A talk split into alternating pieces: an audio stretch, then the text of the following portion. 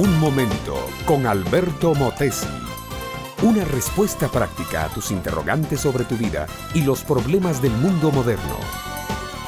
Cuando uno quiere afirmar cuán excelente persona es, se golpea el pecho, se lo golpea con la mano abierta, alta la frente y altanero los ojos.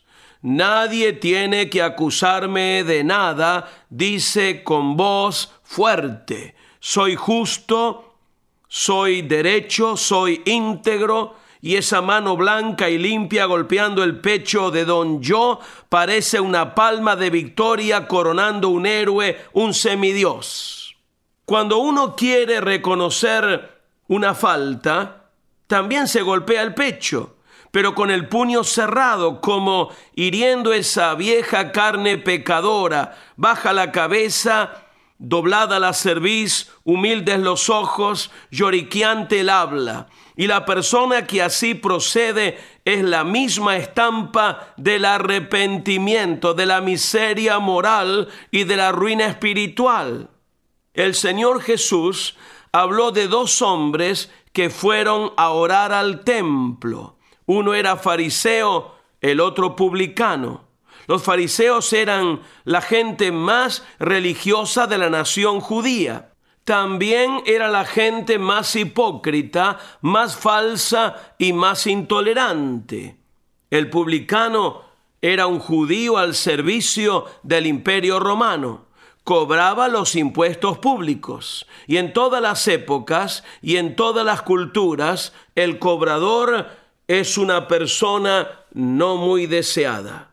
El fariseo y el publicano oraban al mismo tiempo. El fariseo de pie, con todas sus vestiduras de gala, alta la frente, orgullosa la mirada, firme el labio, dura la voz, con la mano ancha y blanca golpeando el pecho, más que orar a Dios, le informaba a Dios cuán excelente persona era él.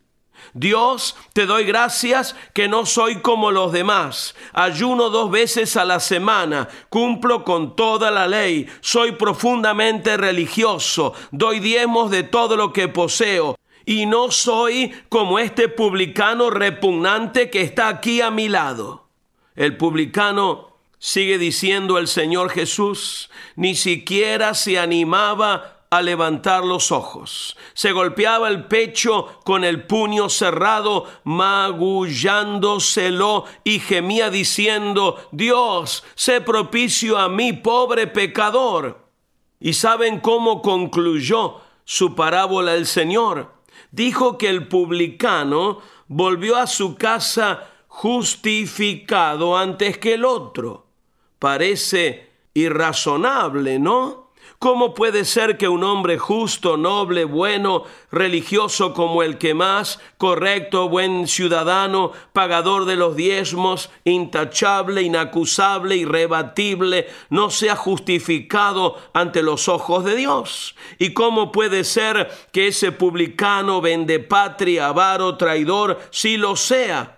Ah, mi amiga, mi amigo, porque la salvación no es por obras, no es por virtudes humanas y el cielo no se gana con la religión. Cristo pagó el precio de salvación muriendo en la cruz por todos y solo aquel que se arrepiente sinceramente de su pecado encuentra la salvación. Una pregunta, mi amiga, mi amigo, ¿cómo te golpeas el pecho? Termino reafirmando que el orgullo de cualquier tipo, especialmente el religioso, es algo repugnante delante de Dios. Él derrama su misericordia sobre el corazón sencillo, quebrantado y arrepentido delante de Él. Educación que transforma. ¿Te quieres preparar mejor? visita albertomotesiuniversity.com y pulsa el botón de la escuela virtual.